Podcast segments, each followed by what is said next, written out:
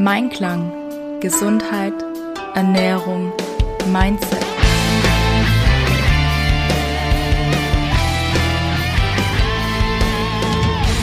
Mit Ann-Kathrin Seidler.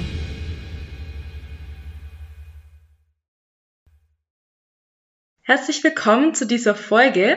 Ich bin heute wieder nicht alleine. Ich habe heute einen Interviewgast bei mir, die liebe Christine Dreier. Christine, herzlich willkommen im Podcast. Ja, vielen Dank an Kathrin. Vielen Dank für die Einladung. Ja, sehr gerne. Schön, dass du heute hier bist.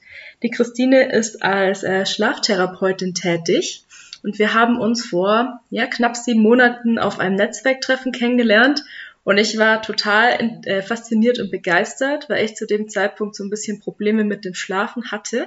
Kennt vielleicht der auch. Und dann habe ich gleich mal die Christine gefragt, ob sie nicht Lust hätte, mit uns ein bisschen zu sprechen.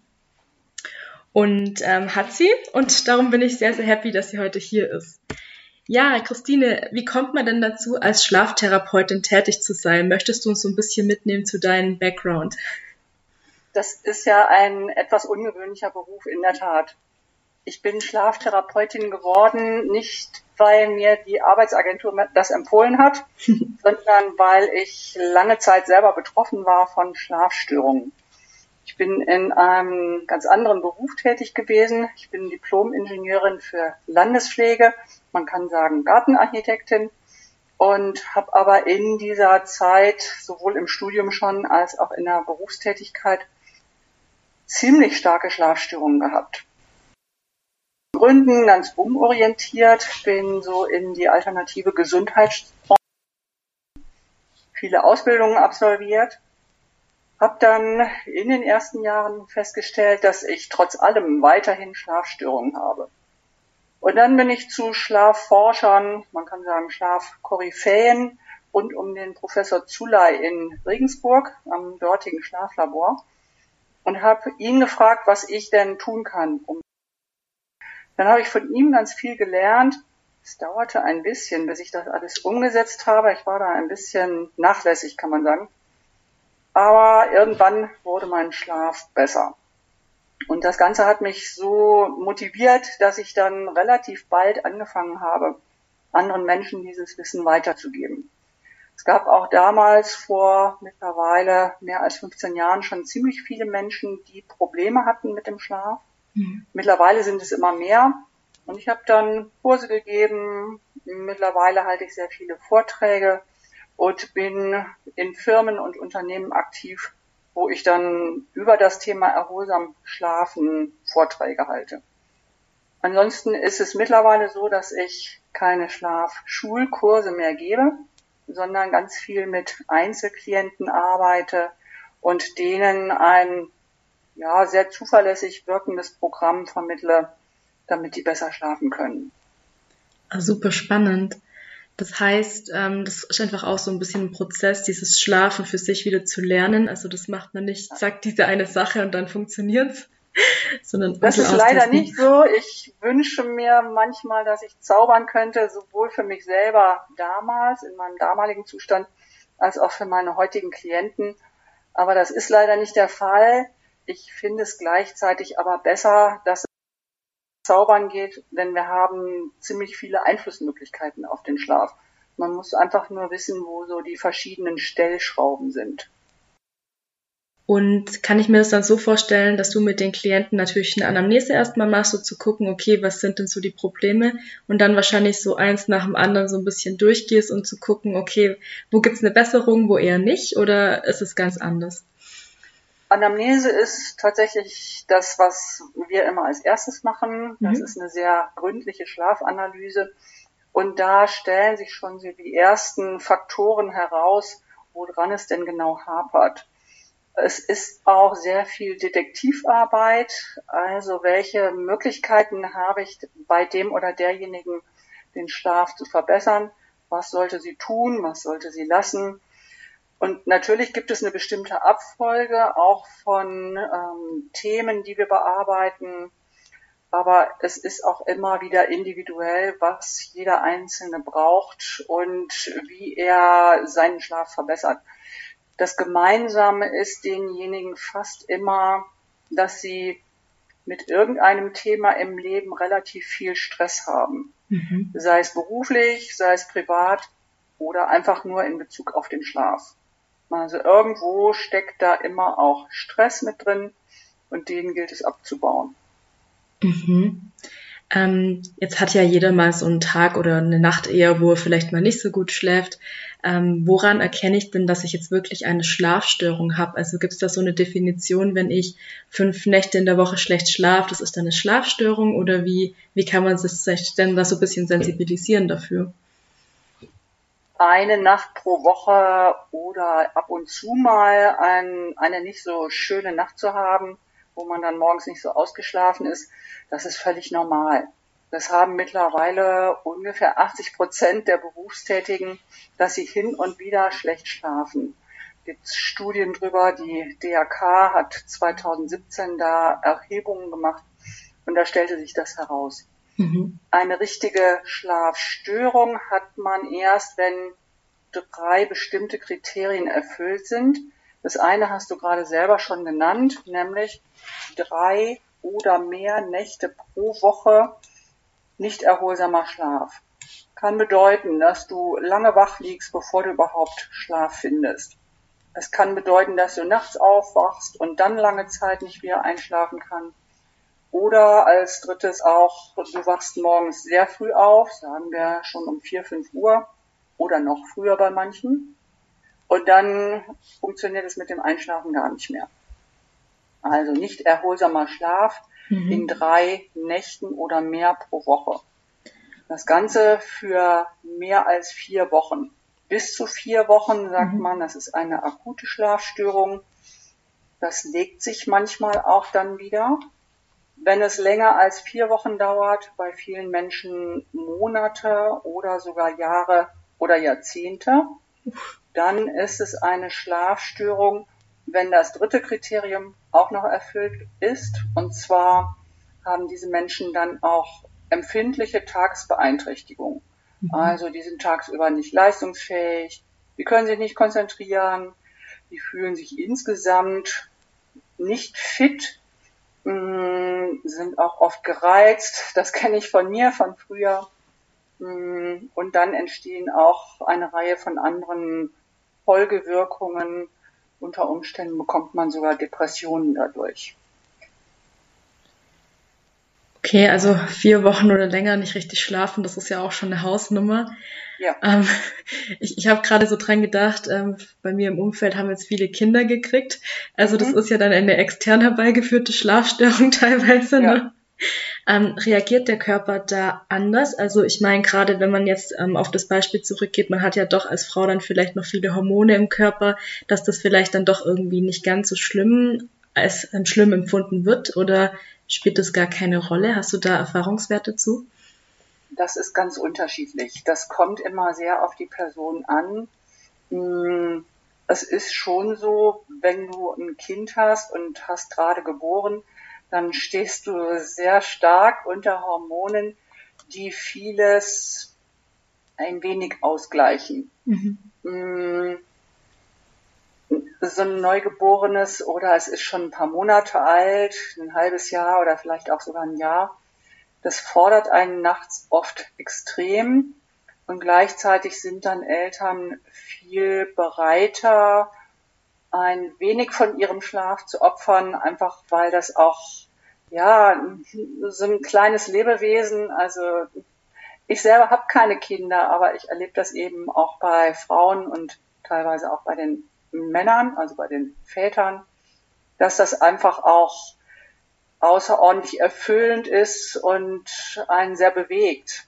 dann kann mhm. man vieles einfach auch so ein bisschen nach hinten schieben aber oft ist es dann auch so, dass es irgendwann nicht mehr geht und dass die Frauen dann, hm, ja, ein Stück weit, ich sag mal, am Stock gehen und dann manchmal wirklich nicht mehr können. Und da ist dann oft so ein Zeitpunkt erreicht, wo die das Bedürfnis haben, etwas zu tun. Okay, das heißt, es kann tatsächlich auch so sein, dass wenn das gerade vielleicht auch ein oder zwei Kinder sind, je nachdem, die mich nachts sehr fordern, dass es dann wirklich zu einer längerfristigen Schlafstörung kommen kann. Auf jeden Fall. Auf jeden Fall okay. kann das so sein. Das ist bei Frauen sogar relativ häufig, dass die nicht zurückfinden in einen guten Schlafrhythmus. Mhm. Hm, Frauen sind oft sehr auf ihre Kinder fokussiert, mit den Kindern auch, gerade wenn sie klein sind, sehr identifiziert und richten sich sehr danach aus. Es gibt ja leider immer noch eine sehr ausgeprägte Rollenteilung, dass dann die Frauen über längere Zeit zu Hause bleiben, die Kinder oder das Kind betreuen und die Männer relativ bald wieder arbeiten gehen.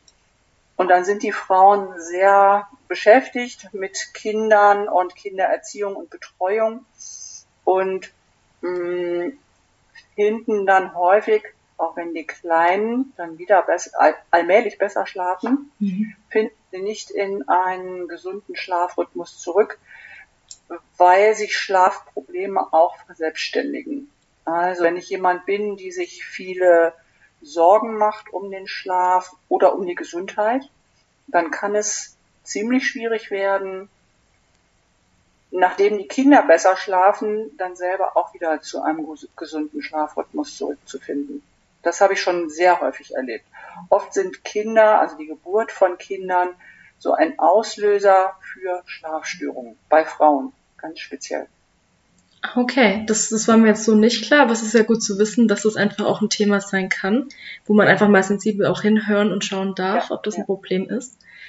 Und jetzt, mein Erleben ist, dass die Frauen häufig auch ein Stück weit Schwierigkeiten haben, ihre eigene Gesundheit ernst zu nehmen. Die brauchen oft Monate bis Jahre, manchmal wirklich Jahrzehnte, um diese Schlafprobleme so ernst zu nehmen, dass sie dann aktiv werden, dass sie dann sich auf den Weg machen und sich Hilfe suchen. Mhm. Das ist manchmal frappierend, wenn ich dann Menschen hm, nach, sagen wir, 18 Jahren, nachdem die Kinder schon erwachsen sind, hier in der Praxis erlebe und die sagen mir, ja, ich habe das seit meine Kinder geboren sind. Das höre ich durchaus häufiger. Also.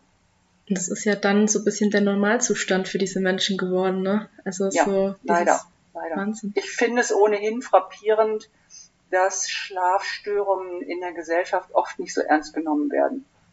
Von den Menschen selber, mhm. aber auch von Therapeuten. Es wird häufig abgetan, ja, meine Güte, Schlafstörungen habe ich selber, da kann ich Ihnen leider auch nicht helfen. Mhm. Oder man kriegt dann ein Rezept ausgehändigt. Jetzt hatten wir das letzte Mal gesprochen, da war es sehr, sehr heiß. Das war auch so ein bisschen mein Thema, warum ich nicht so gut geschlafen habe.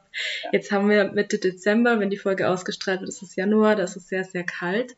Ähm, jetzt haben wir natürlich die Heizungen an und so weiter, das ist auch nicht so optimal. Wie kann ich denn so diese Jahreszeiten vom Schlaf her ganz gut gestalten? Kann ich da irgendwie von außen Einfluss nehmen auf die Temperatur oder die Raumbeschaffenheit? Was hast du denn da an Tipps und Tricks, die du mit uns teilen möchtest? Im Winter finde ich es etwas leichter, weil wir die Raumtemperatur beeinflussen können. Wir werden jetzt im Augenblick angesichts der Gaskrise und der Gaspreise angehalten, nicht so viel zu heizen. Und das ist für den Schlaf eigentlich besser. Also mhm. wenn der Schlafraum, wenn man zwei getrennte Räume hat zum Wohnen, Arbeiten und Schlafen, dann ist es hilfreich, den Schlafraum weniger stark zu heizen und da tagsüber, sagen wir so, 18 Grad zu haben. Mhm. Ja, etliche Nächte wirklich sehr kalt. Dann kühlt mein Schlafraum runter so auf 16, 17 Grad. In einem Altbau kann es auch schon mal noch kälter werden, wenn die Wände nicht so gut isoliert sind. Ich würde versuchen darauf zu achten, dass es nicht weniger als 15, 16 Grad werden. Ich habe selber mal in einer Wohnung geschlafen, wo es nachts fünf Grad waren, also nicht fünf zehn, sondern fünf. Mhm.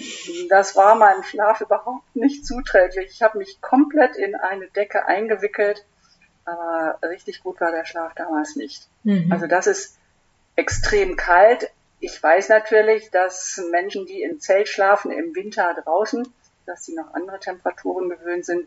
Aber wir gehen jetzt von einem Normalfall aus.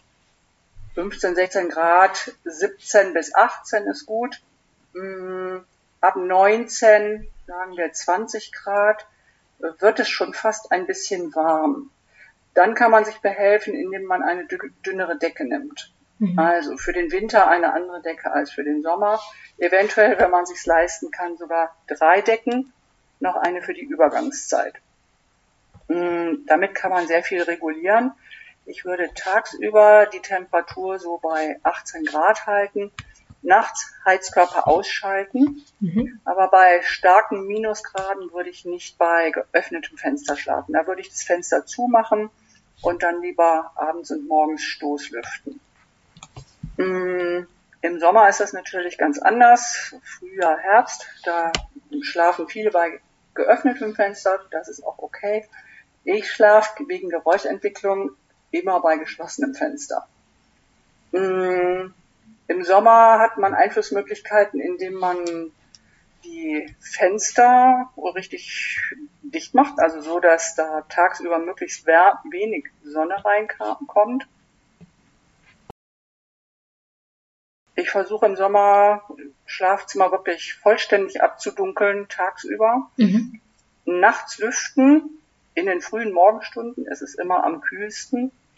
Und in ganz extremen Fällen, das war eine sehr warme Ferienwohnung, wo wir 27, 28 Grad im Schlafraum hatten, da habe ich mir Kühlpads in das Tiefkühlfach gelegt und habe die in der Nacht neben mir aufge äh, hintereinander gelegt, also neben mir ausgebreitet, mhm. sodass die dann ihre Kühle abgegeben haben. Da muss man dann nur darauf achten, dass die dann natürlich Schwitzwasser ansammeln. Das mhm. heißt, ich habe die dann auch noch auf Geschirrtücher gelegt. Das ist eine Behelfsmöglichkeit. Ich bin aus ökologischen Gründen und auch aus Raumklimagründen nicht gerade für eine Klimaanlage. Mhm. Aber damit könnte man es natürlich regulieren. Ich weiß aber, dass in Deutschland nicht sehr viele Menschen eine Klimaanlage haben. Ja, es ist tatsächlich eher so tropische Bereich, ne? Ja. Wo wir es als Europäer nicht so aushalten ohne. Mhm. Okay, super. Das heißt, so 18 Grad wäre eigentlich so das, was du empfehlen würdest. Ja, zwischen 16 und 18 Grad ist hervorragend, aber im Sommer bekommt man das nicht hin. Also das mhm. wird, man, wird einem nicht gelingen. Und wenn es draußen, sagen wir, über 30 Grad sind, dann ist 16, 18 Grad auch keine gute Schlaftemperatur, weil dann der Wechsel einfach zu krass ist. Mhm. Das heißt, im Sommer sind dann auch diese 20, wo du für den Winter jetzt nicht empfehlen würdest, oder 22, ja, okay. 20, 22 mhm. fände ich, also wenn in meinem Schlafraum in einem heißen Sommer und der Sommer ist dauerhaft warm, wenn es da 22 Grad wären, wäre ich sehr zufrieden. Also. Super. Das heißt, wir können jetzt da mal mit unseren Thermometern mal ins Schlafzimmer gehen und das mal so ein bisschen beobachten und dann mhm. eben einfach mal gucken, okay, möchte ich vielleicht nochmal die Decke tauschen? Das ist nämlich auch ein guter ja. Tipp, mache ich auch. Ja. Ähm, und da eben so ein bisschen gegenwirken. Ist, glaube ich, auch. da noch ein kleiner ja. Tipp. Es gibt viele Menschen, die unter Daunen schlafen. Mhm. Die möchten meistens nichts anderes. Diejenigen, die nicht an Daunen gewöhnt sind, die können sich Naturmaterialien als Decken-Inlay, Inlet ähm, besorgen. Ich finde hervorragend Kamelhaardecken, weil die Temperatur ausgleichend sind. Mhm. Auch wenn es einem innerlich ein bisschen warm ist, dann sind, dann verführen die nicht so zum Schwitzen. Also das sind temperaturausgleichende Materialien. Und im Sommer habe ich eine Leinendecke. Also da würde ich tatsächlich darauf achten, dass man mit Natur-Inlays ähm, arbeitet und nicht mit Kunstfaser ist auch ein. Okay. Ja, super, super viele Infos. Ich glaube, ähm, da können unsere Zuhörerinnen und Zuhörer einiges mitnehmen. Das mit den ähm, Naturmaterialien finde ich auch super spannend. Habe ich mir noch nie Gedanken drüber gemacht. Mal nachrecherchieren. Jetzt hast du mir ja schon im Voraus verraten, dass du auch Autorin bist und zwei Bücher geschrieben hast. Möchtest du dazu vielleicht noch etwas erzählen? Ich habe selber, also ich, ich bin seit mehr als 15 Jahren Schlaftherapeutin und irgendwann war so viel Wissen in meinem Kopf, dass ich dachte, das muss jetzt auch mal zusammengefasst werden, das muss jetzt mal in die Welt auf einem anderen Weg als immer zu den Klienten. Deshalb habe ich ein Praxisbuch geschrieben, in dem ich die wichtigsten Punkte festgehalten habe, wie man seinen Schlaf verbessern kann. Das sind erstmal so ein paar allgemeine Erläuterungen zum Thema Schlaf. Was das eigentlich ist, was da so geschieht, wenn wir in, im Schlaf liegen. Und dann sind es sämtliche Übungen, mit denen ich arbeite, wenn jemand mit Schlafstörungen zu mir kommt. Man kann damit autodidaktisch Schlafen wieder lernen, vielleicht mit einer kleinen Einschränkung, wenn es sehr ausgeprägte und schon lang anhaltende Schlafstörungen sind, dann wird man wahrscheinlich mit einem Buch nicht ausreichend Hilfe finden. Mhm. Wenn es aber so leichte bis mittelgradige Schlafprobleme sind und man verschiedene Sachen einfach nochmal so komprimiert nachlesen will, dann ist das sicherlich empfehlenswert. Und das heißt, tief schlafen und erholt aufwachen. Das ist mein Praxisbuch. Mhm. Das Ganze gibt es in einer etwas, sag ich mal, abgespeckten Version als E-Book. Da ist jetzt die Klopftechnik PEP, mit der ich arbeite, nicht mit integriert. Aber da sind auch die wichtigsten hm, Faktoren drin, die den Schlaf beeinflussen. Hat den gleichen Titel. Mhm. Und daran ist das Gute, dass da auch ein Schlaftest mit drin ist, wo man dann immer feststellen kann, wenn mein Schlaf so gestört ist oder eben nicht so stark gestört ist, dann mache ich dieses und jenes. Das ist also so ein bisschen danach gegliedert, wie ausgeprägt die Schlafproblematik ist. Super spannend. Verlinke ich nachher unten in den Show Notes. Das kann jeder dann nachschauen, wer möchte und noch ein bisschen sich belesen möchte. Jetzt hattest du am Anfang ja auch ein bisschen erzählt, dass du hauptsächlich gerade mit Einzelpersonen arbeitest. Wenn ich jetzt das Gefühl habe, boah, ich erkenne mich da in ganz, ganz vielen Punkten wieder, ähm, ich merke, ich habe da wirklich Themen mit dem Schlaf, wie kann ich denn dann mit dir zusammenarbeiten? Möchtest du da noch ein bisschen was erzählen? Das, was jeder eigentlich immer machen kann, ist mich erstmal anzurufen, mhm. mir am Telefon oder gerne auch per Mail kurz mitzuteilen, was es so mit dem Schlaf an Problemen gibt. Hm, das erste ist dann tatsächlich immer ein kurzer Anruf, auch wenn man mir eine Mail geschickt hat, gibt es einen kurzen Telefonanruf, eine Stunde, 20 Minuten. Und ich interessiere mich dann immer erstmal, wie ausgeprägt das ist, hm, versuche ein bisschen schon mal herauszufinden, ob der oder diejenige bei mir an der richtigen Adresse ist. Wenn das der Fall ist und ich den Eindruck habe, ja, ich könnte dem wahrscheinlich helfen, dann gibt es ein diagnostisches Gespräch. Bedeutet, ich unterhalte mich mit der Person eine Stunde oder anderthalb. Der hat also wirklich ausreichend und richtig viel Zeit, mir zu erzählen, was an Problemen besteht. Und für mich ist das immer der Moment, wo ich auch nach der Ursache suche. Also, wo kommt diese Schlafproblematik her? Ist es eine, die ich therapieren kann und möchte? Oder hat es irgendwelche Ursachen, die ich jetzt nicht therapieren kann? Dann verweise ich immer auch an andere Menschen, also an andere Therapeuten, Ärzte und dergleichen. Mhm. Das ist immer so, erstmal dieses Telefonat und mal horchen, was hat die Frau Dreier mir denn so zu sagen?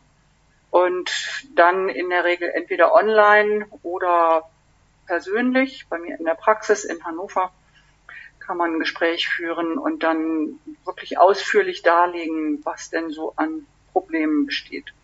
Und dann zeige ich auf, wie die Zusammenarbeit aussieht. Das ist ganz unterschiedlich. Das richtet sich auch danach, wie ausgeprägt die Schlafstörung ist. Es dauert zwischen sechs und acht Wochen, bis der Schlaf dann wieder hergestellt ist.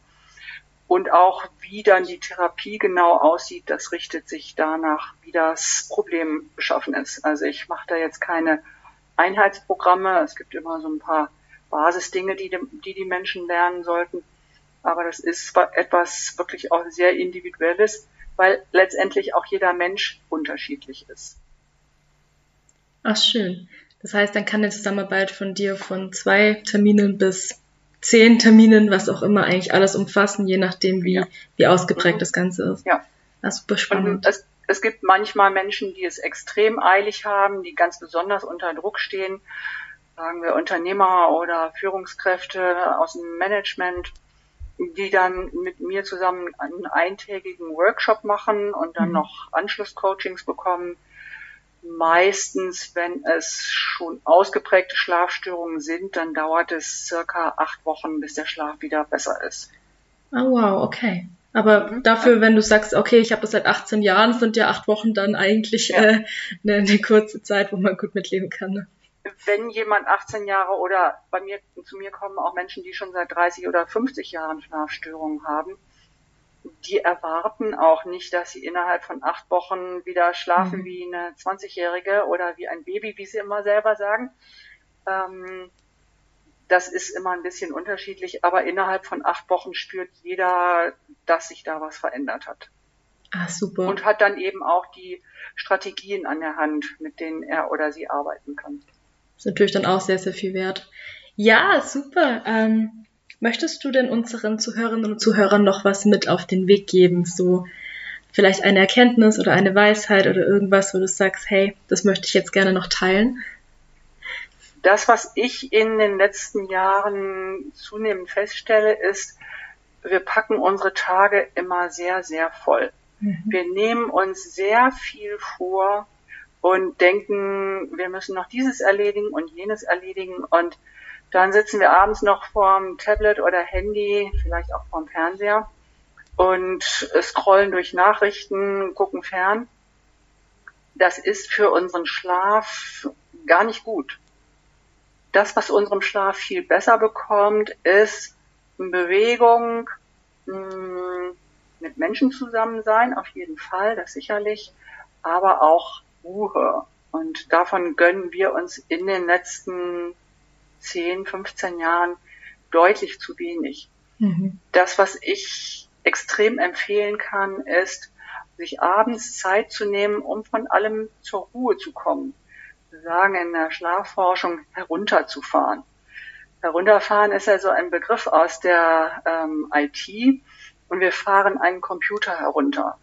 Aber das hier un oben, unser Gehirn, das ist kein Computer, sondern das sind wir Menschen. Das ist unser Gehirn und das braucht deutlich länger, um zur Ruhe zu kommen und von allem Abstand zu finden, was so war. Also am besten abends zwei Stunden reservieren um zur Ruhe zu kommen, kann man durchaus auch noch Fernsehen. Ich würde aber einen Fernseher oder sämtliche Flachbildschirme sicherlich eine Stunde vor dem Bett zu Bett gehen ausschalten. Wir wissen ja mittlerweile, jedenfalls ein Großteil der Menschen weiß mittlerweile, diese Flachbildschirme, die haben eine ziemlich blau getönte Beleuchtung. Das sieht man jetzt nicht als etwas Blaustichiges, sondern das sind so diese sehr klaren Farben, die dadurch entstehen. Aber dieses blau getönte Licht mh, hm, hat eine weckende und aufmerksamkeitsfördernde Wirkung. Das heißt, wir können lange und ermüdungsfrei auf diese Bildschirme gucken. Gleichzeitig können wir danach aber nicht gut schlafen. Und deshalb sage ich immer, mindestens eine, vielleicht sogar anderthalb Stunden vor dem Zubettgehen Bildschirme ausschalten und Dinge tun, die einem angenehm sind, die einen zur Ruhe kommen lassen und so in einen schlaffähigen Zustand bringen. Kann Lesen sein. Mein Mann und ich machen abends immer einen Spaziergang. Manche lösen Kreuzworträtsel, andere machen noch ein bisschen was im Haushalt. Es sollte aber immer so sein, dass es einem angenehm ist und man da auch Lust zu hat wenn ich zu manchen Menschen sage, abends noch was im Haushalt zu machen, dann schütteln die nur ab dem Kopf. Das möchten die nicht. Und es soll einem wirklich angenehm sein und es soll einen entspannen. Super. Ja, da waren jetzt, glaube ich, ganz, ganz viele Tipps und Hinweise drinnen. Ich werde deine Webseite auf jeden Fall auch in den Show Notes verlinken. Das heißt, für alljenige, die jetzt gedacht haben, ah ja, ich erkenne mich da wieder oder ich würde einfach gerne mal mit der Christine ein bisschen sprechen, dann geht unten in die Show Notes, da sind auch die Bücher verlinkt und dann einfach durchklingeln, einmal ja. anrufen und dann findet ja. man da bestimmt einen Weg, dass ihr alle wieder besser schlaft. Sehr schön. Ja. Ich sag vielen, vielen herzlichen Dank, dass du heute hier warst. Ich danke für die Einladung an Katrin, hat mir Spaß gemacht. Sehr, sehr schön. Dann ähm, wünsche ich dir jetzt einen schönen Tag und euch eine gute Woche. Bis nächste Woche.